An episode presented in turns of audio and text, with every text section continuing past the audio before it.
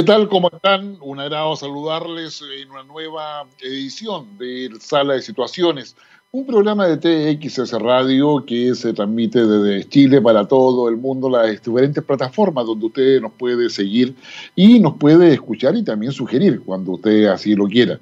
Eh, un programa de Sala de Situaciones que está oficiado por eh, de una empresa que se dedica a intermediar eh, los resultados de la innovación nos define los problemas, le ayuda a definirlos, les presenta una, metodología y también le va indicando cuáles son los mercados donde puede llegar, la manera en que puede superar las barreras burocráticas muchas veces para, la, para lo que es el patentamiento, es decir, hacer que sus ideas queden registradas y usted sea el dueño de esas ideas que en definitiva van a ir a un nuevo ecosistema, este ecosistema de la innovación. En el día de hoy, digamos, eh, junto con la Academia Politécnica Naval, Atenalab, que son los que están participando activamente en, este, en esta propuesta de la Armada de Chile de poder generar una plataforma de innovación abierta que permita solucionar problemas concretos que la Armada tiene y donde está pidiendo eh, cooperación que le permita generar programas, productos, procesos orientados a específicamente solucionar varios temas. Uno de ellos es los desembarcos ilegales en la costa norte del país, la pesca ilegal, que en aguas jurisdiccionales chilenas, que es un problema que lo hemos visto ya en forma repetida. Últimamente hemos estado concentrados en lo, que, es el paso de la flota pesquera china, con más de 300 embarcaciones, pero sin embargo no son los únicos que pescan en los océanos, eso tenganlo muy claro. Eh, tenemos a Japón, que normalmente recibe muchas críticas por ello, está Rusia, también está el propio Estados Unidos, están eh, las potencias en general, países europeos, eh, que despliegan grandes, grandes cantidades de, buques para poder ir a buscar justamente los recursos pesqueros en cada uno de los mares de los océanos. Y el Océano Pacífico es uno de los que más interesa por la gran biodiversidad que hay en ellos. Bueno, pero el tema es que la Armada quiere no solamente mirar o ver cómo poder identificar, poder rastrear, poder de alguna forma evitar que esto se produzca y eso requiere vigilancia, eso requiere una capacidad de anticipación. Ahora, hay posibilidades de desarrollar innovadoramente a partir del conocimiento que ya tenemos o eventualmente generar conocimiento nuevo que nos permita poder ir eh, detectando esas, esos, esos desembarcos, esa, esa pesca ilegal o aquellos buques que ingresan a, como, territorio de zona económica exclusiva, eh, apagando todas, todas sus, eh, como sus comunicaciones para pasar desapercibido y no ser detectados. ¿Cómo se podría hacer eso? O aquellos que no quieren colaborar, o de qué manera vamos indexando base de datos. En fin, hay una cantidad de problemas que justamente lo que la Armada quiere, eh, la ayuda en términos de un sistema que sea abierto, eh, y que cuya tecnología sea dual, es decir, que tenga la posibilidad de utilizarse en lo que es eh, hoy día el problema que ellos tienen, pero también tenga un uso en, en, el mundo civil, en el mundo privado. Y eso es lo que se ha convocado y en el día de hoy, 11 de noviembre, se hizo el webinar donde debo confesar, digamos, era impresionante. Había más de 130 personas finalmente, eh, pecadas eh, en el webinar participando, haciendo las consultas respecto a cómo es que se forman los grupos, de qué maneras es lo que se espera, y ahí estuvo la explicación de la Dirección General del Territorio Marítimo, la Armada, con sus especialistas, dando la explicación respectiva a qué es lo que se quería hacer, cuáles son las fases, cómo se puede formar los equipos, porque finalmente van a quedar ocho, y de esos ocho, finalmente se van a distribuir 90 mil dólares para poder hacer la propuesta de conceptual que se requiere y, analizando la viabilidad de llevar a la práctica todas esas propuestas conceptuales que se deben realizar. Si usted quiere más datos, puede entrar a www.novhub.cl que sé yo, ya la próxima semana vamos a tener ya una entrevista para poder profundizar en todo esto. Pero este webinar que estuvo muy, muy, muy interesante, la verdad es que se lo, se lo recomiendo para que usted pueda ingresar al mundo de la innovación, que es justamente lo que NoHub está haciendo a nivel nacional. Es el desafío, ¿no es cierto?, metodológico de la innovación abierta y, por supuesto, la, generación y fortalecimiento del ecosistema de innovación de nuestro país. Em, ahora, esto es eh, claramente una, en teoría, un, gran desafío, ¿ah? que para alguna institución lo puede colocar en una situación desesperada, si ustedes gustan, ¿ah? o eventualmente colocar en apuros. ¿ah? Que yo, bueno, en esta oportunidad, don Gabriel Cedres ha hecho una selección, no diría yo democrática, sino que salomónica. Tenemos a grupos de Estados Unidos y grupos a ingleses. Y es que cuando hablamos de rock, créame que es muy difícil, o sea, no empezar por Inglaterra, a mí como en el Reino Unido, créame que es muy, que es muy difícil. ¿ah? No obstante que tenemos rock en todos los países de una u otra manera, en diferentes etapas del tiempo, pero que si uno quiere hacerse cargo de la historia del rock, tiene que ir a Inglaterra de todas maneras. Este es un grupo que fue formado en 1977, que ha tenido una gran vida y que, bueno, eh, ha vendido más de 100 millones de discos. Bueno, y el nombre es justamente lo que yo le mencionaba, pues ah, se traduce como, lo traducen en realidad como situación desesperada o estar en aprieto. Dire Straits. Y, esto, eh, este, este, es un grupo que tiene así una suerte de, eh, de, al country, de vu al, al folk, y, cuando usted empieza con los primeros acordes, se va a acordar, si usted tiene, le gusta el cine, ¿ah? se va a acordar del bueno, el malo y el feo, al que sé yo, con esos punteos de guitarra, que sé, bueno, se va a acordar de eso. Bueno, esta canción se llama ah, Once Happened a Time in the West, Érase una vez en el oeste. De regreso en sala de situaciones, después de un paseo así un poco, yo diría, subjetivo por el lejano oeste, ah, digamos, volvemos eh, a lo que es sala de situaciones y empecemos a conversar. Habíamos ya dicho lo que había sido el webinar ah, de Avante 2020, el proyecto de tecnología dual que está oficiando y llevando adelante a NobHub, eh, donde usted puede lo detalle en www.novhub.cl pero donde se, habla específicamente de innovación abierta, ¿ah? liderada y, empujada y sostenida por la Armada de Chile para solucionar problemas concretos, donde se busca crear equipo, generar ideas y potenciar el sistema de innovación de nuestro país. Bueno, pero sí, bueno, a todo esto debo decirle que sí, hay tres palabras que nos van a acompañar durante muchos años, ¿ah? es lo que es transformación, lo que es flexibilidad, y lo que es innovación. Y si usted quiere agregar una cuarta, le podría decir adaptación. Son las palabras del siglo XXI que hoy día tenemos que enfrentar y que se enfrentan a través de conocimiento, a través de metodología y a través de una adecuada articulación de las capacidades que los países tengan. Pero donde la transformación, la adaptación, la flexibilidad ah, y la innovación parecen estar stand-by es en la elección estadounidense, donde el presidente Trump mantiene su idea de que hubo un fraude en todo el proceso electoral.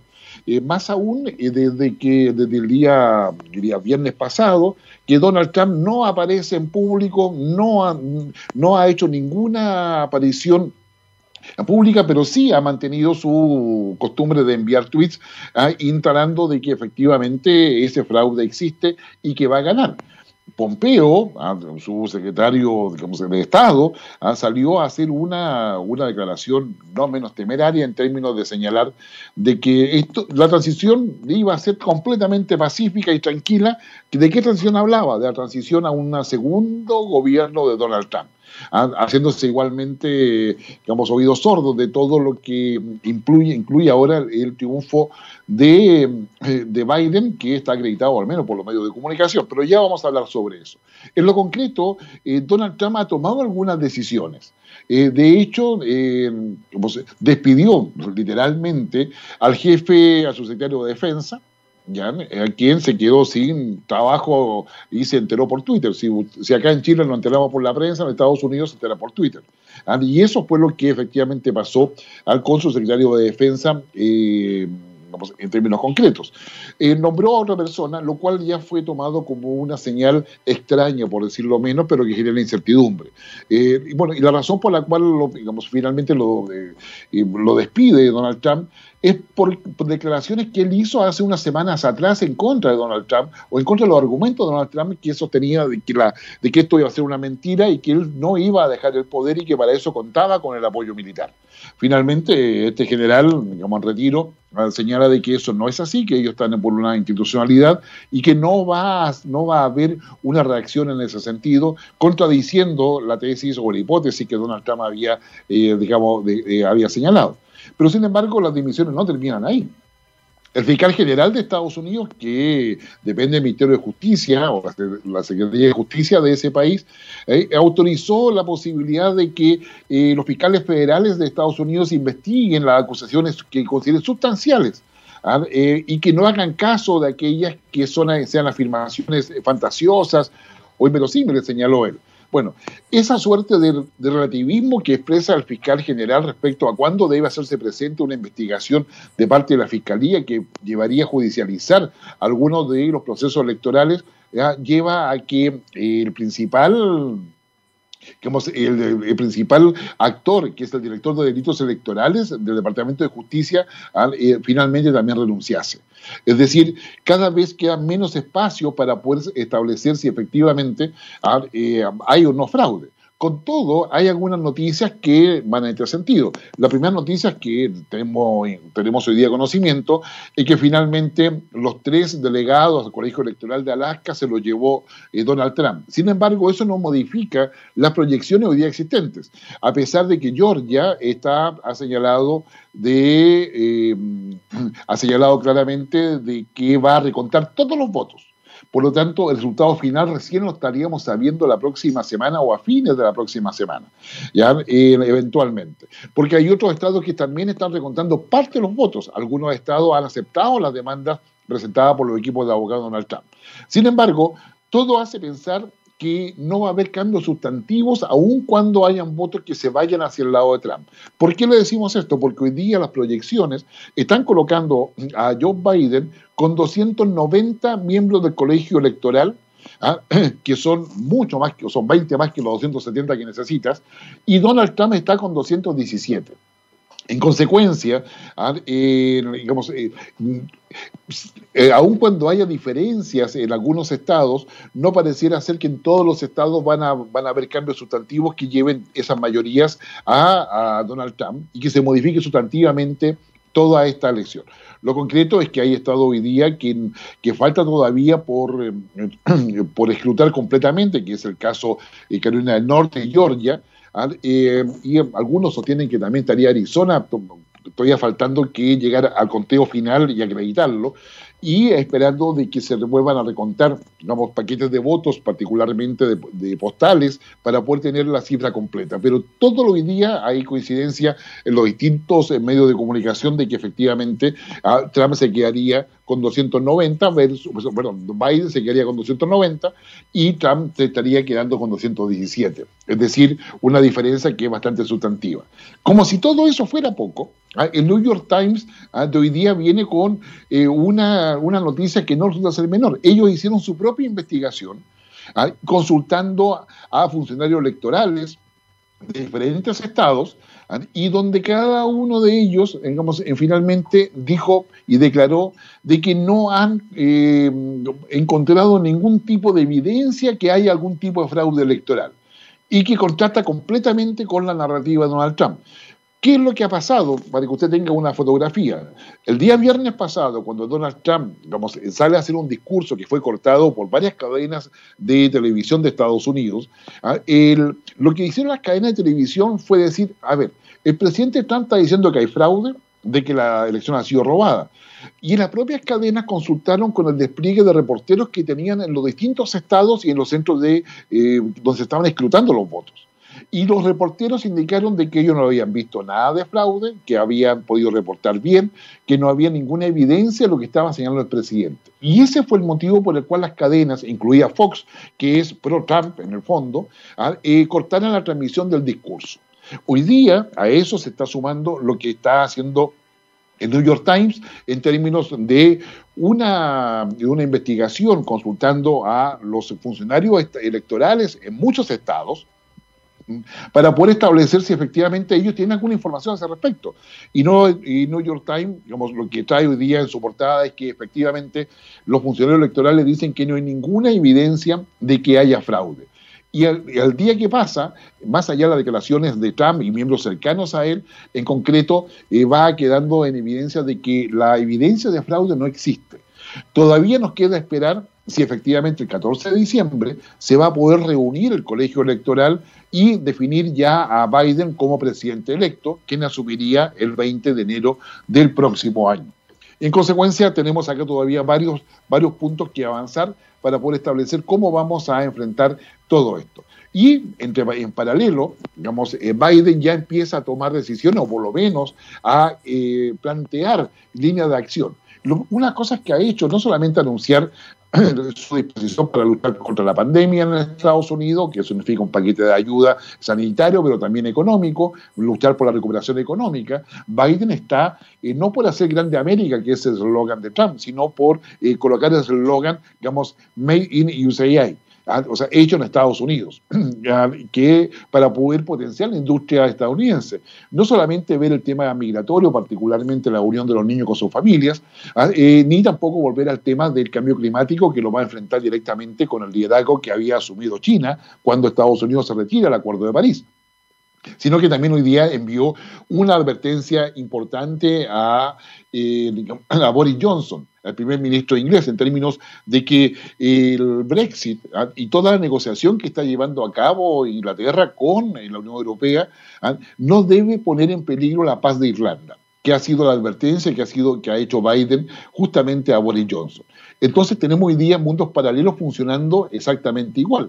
¿ah? Em, en términos de que eh, las, las, señales de Biden ya son de presidente electo y se están superponiendo dos mundos en Estados Unidos. El mundo de Trump, que cada vez es más pequeño, y el mundo de Biden, que pareciera agrandarse en virtud de las expectativas. Tanto es así de que los palestinos estarían dispuestos a volver y volverían, que yo creo mucho más que felices, a las negociaciones ¿ah? si Biden hace modificaciones sustantivas al plan que Trump instaló con Israel. Recordemos que Trump llevó a la embajada de Estados Unidos a Jerusalén, la sacó de Tel Aviv, ¿ah? y eh, Trump ha impulsado todo un plan de estabilidad en el Medio Oriente, no es un plan de paz, es un plan de estabilidad, ¿ah? en, alrededor de Israel con la idea de poder disminuir los riesgos de conflictividad.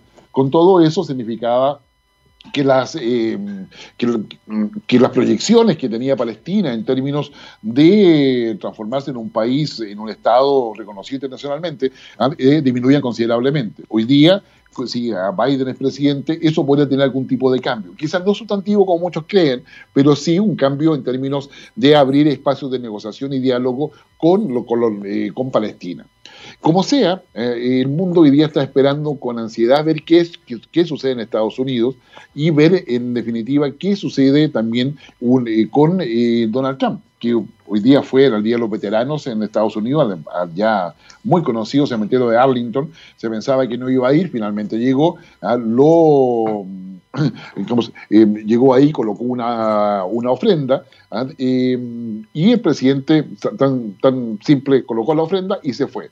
El presidente Trump hoy día está en el, en el desafío de ver si acaso, eh, en definitiva, reconoce o no reconoce, digamos, su, su derrota. Mientras tanto, el mundo sigue apostando a que Biden sería ah, el, nuevo presidente.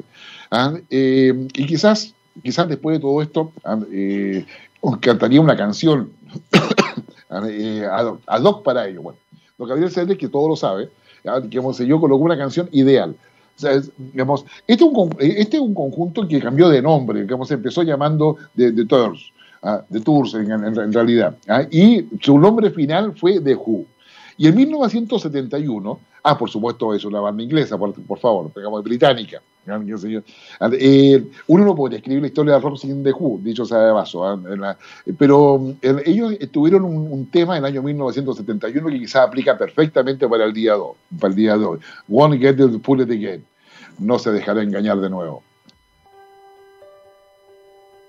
Ya de regreso en Sala de Situaciones en TXS Radio, un programa y una sección que está auspiciada por KnowHub eh, que hace de la innovación un instrumento y una herramienta perfecta para poder estar en un, ecosistema que está asociado a la cuarta revolución industrial y donde tanto ustedes como yo queremos y necesitamos estar para poder salir de la pandemia.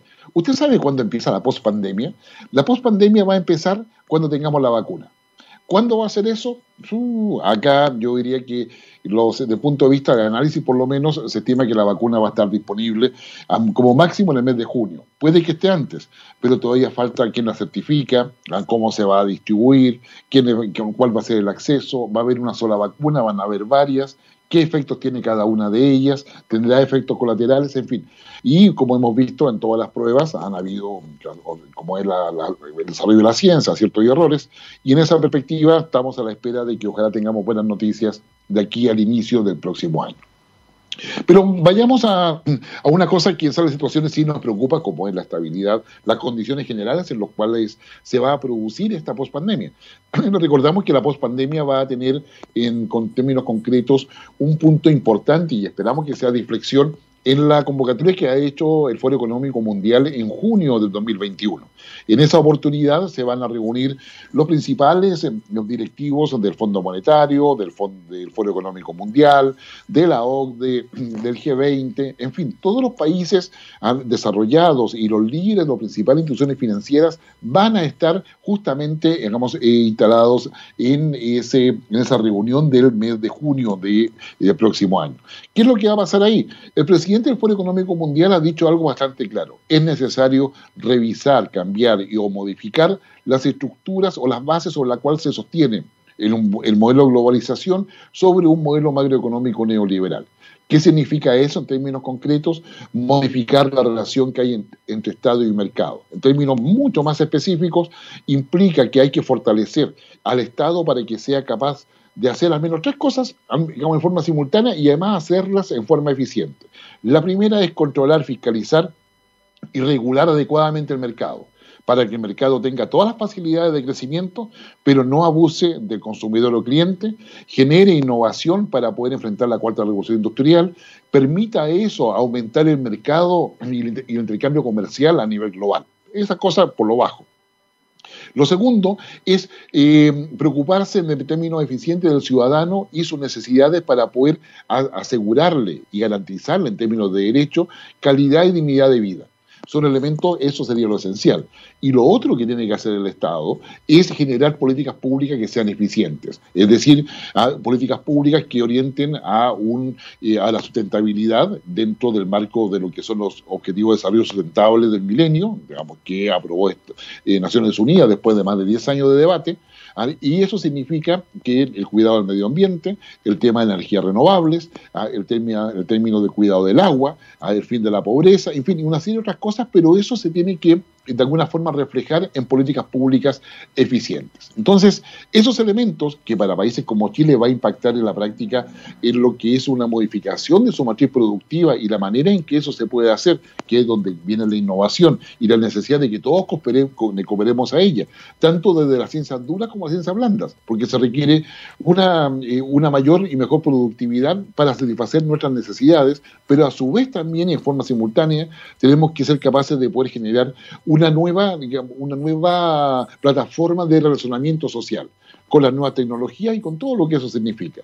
Los desafíos no son pocos, pero lo logramos y conversamos entre nosotros. Y eso creo que pasa a ser un elemento central hoy día en torno a lo que implique, lo que supone todo lo que estamos haciendo para poder entender lo que está pasando ahora en la pandemia, donde se han evidenciado diferencias, desigualdades, eh, insuficiencias, debilidades, no solamente en el plano comercial y económico, sino que también político y social. No todos sabemos lo que pasa en nuestro país, no solo no todos sabemos lo que pasa en los países de al lado, sino que tenemos información fragmentada.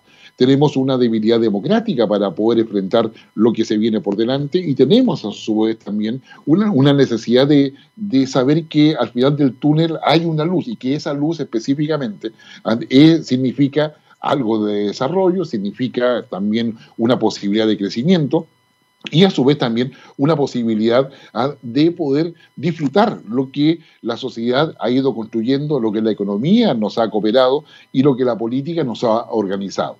Y en esa perspectiva, sin lugar a duda, en Chile vamos a tener un debate que va a ser bastante intenso en términos de lo que puede o no significar la, eh, una nueva constitución, la manera en que la abordemos, la manera en que metodológicamente hagamos partícipe a la mayor cantidad de gente, pero tengamos la capacidad de ordenar adecuadamente las ideas para poder estar en consonancia con lo que el ciudadano quiere obtener pero a su vez también estar en coherencia con, con lo que el mundo está avanzando.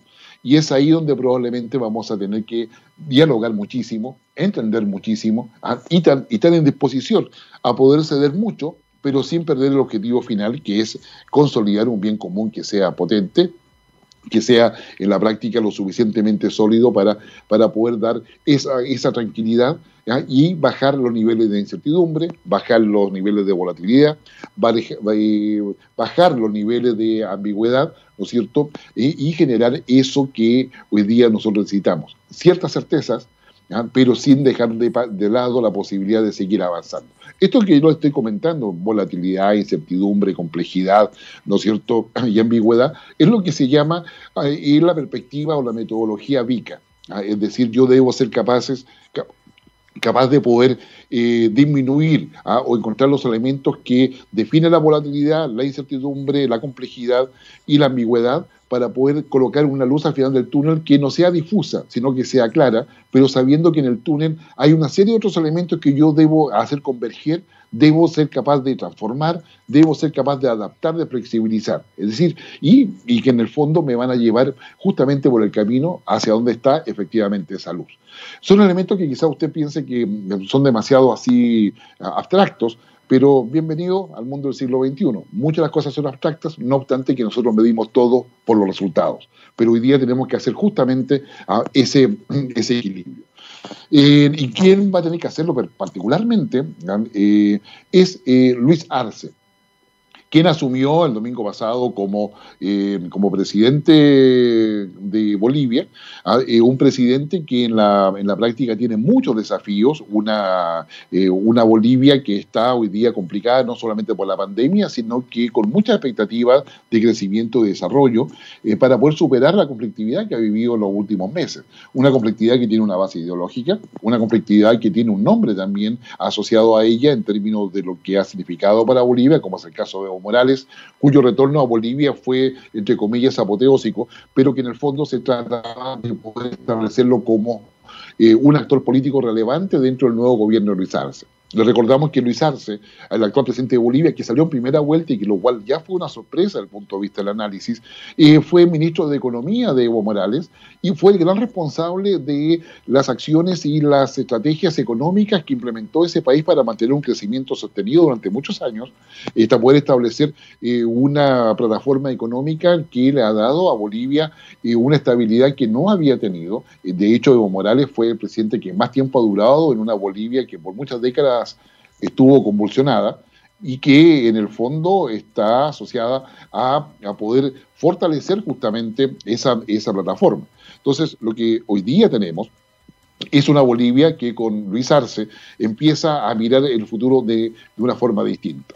Eh, Luis Arce no es el peón de Evo Morales. Evo Morales tenía otro candidato como Delfín, que finalmente no logró prender ni instalarse como una, una posibilidad.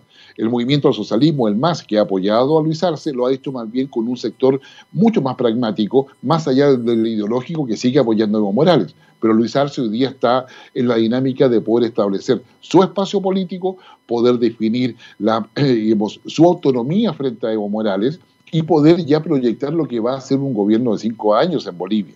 Y para eso está convocando a un gabinete que sea eh, transversal en cierta forma, pero tratando de poder estar por sobre las diferencias ideológicas que eh, habían dividido o han dividido a Bolivia hasta el día de hoy.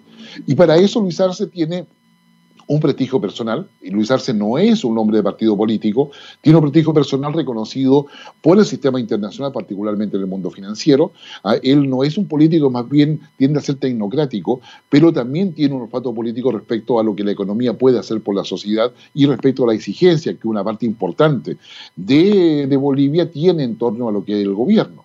Se gana con ello también un apoyo tenue muchas veces de lo que es la derecha, digamos, en un país que todavía mantiene categorías eh, de alta ideología dentro del debate político interno. Y eso lleva necesariamente a poder plantearse en una forma que eh, eh, deba ser pragmática. Por lo pronto, Luis Arce ah, está dando paso a lo que es una relación amigable con, con Evo Morales. Vamos a ver cómo en la próxima semana esa relación se va a instalar, pensando que Evo Morales ya regresó a, Bolivia. Ah, de hecho, hoy día debería estar llegando nuevamente digamos, a Bolivia para poder instalarse ya definitivamente. Y en esa, en esa perspectiva, Luis Arce va a entrar a jugar un rol bastante importante. Cosas que llamaron la atención en la, en la asunción de Luis Arce fue la presencia del canciller iraní, que tuvo una, eh, una, conversación con varios cancilleres de los países de América Latina, incluyendo el chileno, y considerando que Irán tiene embajada eh, no solamente en Bolivia, sino que también en Chile, que no es un tema a, dejar de lado, teniendo presente de que en el gobierno anterior de Michel Bachelet, Chile hizo un acuerdo con Irán para adquirir petróleo a, menor precio, ese contrato ya terminó ya, pero eh, claramente a Irán le interesa América Latina le interesa y eso hace que tenga embajadas y no embajador concurrente, como sucede con muchos países. Entonces, en esa perspectiva, eh, Bolivia eh, sirvió para juntar a varias personas, entre ellas también llegó el presidente de Colombia, Iván Duque, que para poder llegar a Bolivia pasó por Chile y se reunió con el presidente Piñera. Y eso dio paso a que el presidente Piñera eh, anunciara la reunión de Prosur, que es el ente que reemplazó a UNASUR, pero que solamente convoca a los presidentes de cada una de las naciones y que estaría haciendo en diciembre, y también una reunión de, alianza de la Alianza del Pacífico, que es un acuerdo comercial que busca facilitar el comercio. Y ya hace eso pensar de que el presidente Piñera está retomando una agenda internacional que tuvo que ser suspendida abruptamente el año pasado, cuando se suspendió la PEC y se suspendió la COP25 que se iban a hacer acá en Chile. Todo ello a raíz del estallido social que se produce, se produce el 18 de octubre de ese año, como todos sabemos, y que hoy día nos tiene en una ruta institucional para una nueva constitución. En, esa perspectiva, entonces, la, asunción de Luis Arce eh, da tranquilidad al barrio, si queremos llamarlo de esa manera, en lo que pasa en América del Sur, ¿ah? y esa tranquilidad es, positiva en la medida en que estamos a la espera de lo que pasa en Estados Unidos, estamos a la espera de lo que pasa con la vacuna, estamos a la espera de cómo logra Argentina poder eh, navegar en su situación económica bastante complicada, y qué es lo que va a pasar con Brasil con un Bolsonaro que estaba muy cercano a Donald Trump, pero que ahora se siente un poco complicado con, con, una, con un nuevo gobierno de Joe Biden que está por el cambio climático y significa que va a estar preocupado de la Amazonía y lo que pasa en, digamos, respecto a ella como recurso natural y con todos los elementos medioambientales presentes en todo ello. Por lo tanto, aprovechando lo que ha hecho, digamos, Luis y lo que tiene el pueblo boliviano, que es su sueño. Y ese sueño, sí, definitivamente, ah, eh, tiene que ver con el soñar en el desarrollo, soñar en la prosperidad, soñar finalmente en la estabilidad política. Y hay un, eh, hay un grupo que, digamos, eh, esta vez estadounidense, nos vamos al país del norte, porque efectivamente Aerosmith es una banda de hard rock, de rock pesado, si la verdad sea dicha, no, uno no podría poder como decirlo de otra manera son agresivos rítmicamente, probablemente usted más, de algún minuto lo podrá haber escuchado, ¿eh? y, y, eh, Aerosmith contribuyó mucho a poder caracterizar un sonido especial dentro de lo que son sus canciones. ¿ah? Y las interpretaciones que en vivo eran, eran maravillosas, créanme que sí. ¿ah? y hay un tema ¿ah? que es Dream On, digamos, eh, soñando o soñar en, como, usted quiera traducirlo, que inicialmente, digamos, fue un éxito de ellos, pero no inmediatamente. Es un tema del año 1973 que llegó a ser un éxito recién el año 1975, cuando logran colocar ya la identidad de, este grupo que finalmente termina siendo icónico en el mundo del rock. Escuchemos a Aerosmith con Dream On del año 1973 una posibilidad de poder analizar, entender cosas que están pasando en el mundo, no solamente en términos de tecnología e innovación, sino que también de política en un sentido más estratégico en lo que implica e importa para que usted esté informado ¿ah? y además escuchando buen rock, que no, que créame que siempre se aprecia y se agradece. Perdón, una una de las cosas que, es relevante es que eh, si usted no maneja innovación, transformación, adaptación, flexibilidad, va a estar fuera del vocabulario del siglo XXI, eso se lo puedo asegurar. Pero estábamos recién analizando lo que había sucedido con, eh, con Bolivia. Vamos rápidamente a ver qué es lo que pasa en Perú, donde también tenemos problemas. donde igualmente tenemos problemas y problemas que no son menores. Martín Vizcarra, el presidente de Perú, fue finalmente destituido en una votación del Congreso. Eso significa que se le ganó la vacancia del cargo y la razón por la cual eso se hizo es por corrupción porque aparece vinculado a sobornos recibidos cuando eh, era gobernador ah, en unas provincias peruanas y que habían cuatro testigos que estaban dispuestos a declarar todo eso y la acusación y grabación y WhatsApp que se presentaron como pruebas era bastante evidente. El Congreso podría haber votado que no, que no había paso a la institución, pero sin embargo eso era bastante eh, era bastante poco probable considerando de que Martín Vizcarra ya había superado una acusación por algo similar, esta vez producida dentro del Palacio Presidencial a raíz de declaraciones de su secretaria de más de 10 años, eh, y teniendo presente de que Vizcarra no tiene un partido político. Él llegó a la presidencia como en, su calidad de vicepresidente una vez que eh, Kuczynski es acusado y también declarado la vacancia del cargo. Digamos entre medio de que en Perú ah, no hay ningún presidente que no haya sido acusado de corrupción o algo similar o que no haya pasado por la cárcel. Incluso se espera ahora, en el caso de Vizcarra, de que al dejar de ser presidente puede ser investigado y formalizado, incluso que eventualmente este viernes, al viernes que viene, ah, eh, pueda ser formalizado y vaya a pasar unos días o meses a la cárcel mientras se investiga su caso, tal cual le pasó, le ha pasado a Keiko Fujimori, ah, y donde efectivamente hay una pugna y una fragmentación de los partidos políticos dentro de Perú. Eso eh, no deja de ser notable porque Perú, que había logrado cierta estabilidad con Vizcarra, un Vizcarra que había prometido luchar contra la corrupción, que había, que había prometido hacerlo todo bien, que había llamado a mucha gente eh, para que lo apoyara en este esfuerzo de conducción del país vecino, en definitiva se empieza a encontrar con obstáculos, y con obstáculos que no son menores de hecho, el, el, año recién pasado llamó a un plebiscito en la práctica para que aprobara las leyes, disolvió el Congreso, digamos, lo cual volvió a llamar nuevamente elección y tenemos este Congreso, pero con algunas características. En el plebiscito respectivo, lo que Vizcarra quería era que se aprobara la ley anticorrupción que el Congreso no quiso aprobar.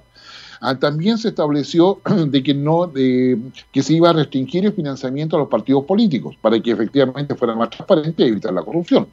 Y lo tercero es que se establecía que ninguno, ni siquiera Vizcarra, ni los miembros del Congreso, podían ir a la reelección en, las elecciones que se fijaron para el, para el, 11 de abril de 2021. ¿Sí? El 11 de abril, el mismo día que nosotros vamos a estar en elecciones, Perú también va a estar en elecciones. y eso significaba que todos los congresistas hoy día, que son 130, no podían ir a la reelección. Cosa que a un, a un Congreso que está claramente fragmentado. El partido o movimiento que más congresistas tiene, tiene 11. ¿ah? Y los que le siguen tiene 8, 5 o 2. Es decir, la gran mayoría ahí es imposible. Y además Vizcarra no tenía bancada, no tenía partido propio. Bueno, finalmente todo eso se confabula para que de los 130 congresistas, más de 80 definitivamente aceptaran la, la vacancia del cargo. En virtud de eso, asume como presidente interino de, de, Perú a Manuel Merino, que es el presidente del Congreso. ¿Y por qué asume él? Porque no hay vicepresidente. Como Vizcarra era el vicepresidente de Kuczynski, digamos, asume Kuczynski, no, o sea, perdón, asume Vizcarra, no hay vicepresidente y conforme a la constitución eh, peruana eh, le corresponde al presidente del Congreso. si queremos ver algo positivo en todo esto, en Perú se mantiene la institucionalidad, se mantiene, ¿no es cierto?, el cumplimiento de la Constitución, pero el Congreso ha usado todas sus facultades para poder tener mayor espacio. ¿Mayor espacio para qué? Usted se preguntará. Bueno, primero consideremos que de los 130 congresistas actuales, hay 68 congresistas que están acusados o de corrupción o cosas similares frente a los tribunales de justicia. Es decir, hay un, hay un Congreso que posee, yo diría, un cuestionamiento. Lo otro relevante, Vizcarra, al momento de que es acusado en el Congreso, tiene en la opinión pública, en las encuestas que se realizan en Perú, más del 60% de aprobación. Y ello ha llevado que en el día de ayer y en el día de hoy, en Perú, en Lima y en las principales ciudades, ha habido manifestaciones a favor de Vizcarra. Finalmente, lo que ha hecho el Congreso no ha sido seguir lo que la población piensa. De hecho, Vizcarra llegó a tener casi 70% de aprobación en, las encuestas de opinión, lo que es totalmente inusitado para lo que es la realidad de América Latina y de muchos presidentes. Ah, acá en Chile, como el presidente Piñera, varía entre 16 y 22% de aprobación, según sea la encuesta que uno consulte. Pero allá en Perú, Vizcarra tenía sobre el 60%. Entonces eso está llevando a una polarización en un Perú que tiene una, economía informal que se empina sobre el 50%, según todos los antecedentes que hemos tenido a la vista, ¿ah? y, que, y donde la, idea de que el Estado no funcione es muy conveniente para el crimen organizado o, para todos aquellos que desean hacer de la corrupción un pingüe negocio que va en desmedro, por supuesto, de la población. Y en esa, en esa perspectiva, Manuel Merino ha prometido reactivación económica ¿ah? eh, y lo que se teme es que en todo este tiempo que queda, en definitiva, ¿ah? el Congreso quiere aprobar alguna ley que derogue las que se aprobaron anteriormente, es decir, de que se pueda ir a la reelección. Con lo cual los congresistas estarían muy felices, los movimientos políticos que están en el Congreso también, pero eh, eso no va a evitar los cuestionamientos de incertidumbre que hoy día se ciernen sobre Perú en virtud de esta suerte de, eh, de inestabilidad que se ha generado por, por haber sacado a Vizcarra. Es notable que Vizcarra no ha querido hacer, y ya lo definió así de esa manera, eh, no ha querido utilizar ningún recurso eh, judicial o constitucional para poder revestir esta situación, ya mostrando un cansancio. Ah, es segunda acusación, la anterior fue en septiembre, ah, disolvió el Congreso el año pasado, y todo parece ser que la estructura ah, de debilidad institucional asociada a la corrupción en Perú está francamente entronizada. ¿Qué va a pasar en Perú?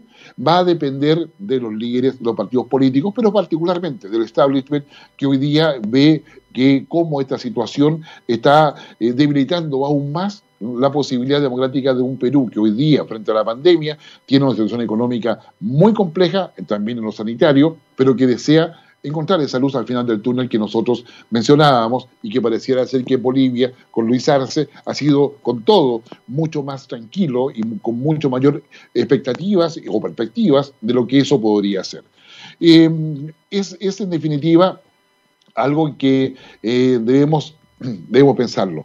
El pueblo, la ciudadanía, tiene, ser pueblo cada día es eh, no es fácil, y probablemente nos vamos a despedir con este tema, con un tema de que para quienes son, son conocidos rock, no siempre tan conocido como uno quisiera, pero es sinceramente una... Eh, que usted lo va a escuchar y se va a acordar porque con seguridad ha podido disfrutar de más de alguna ocasión.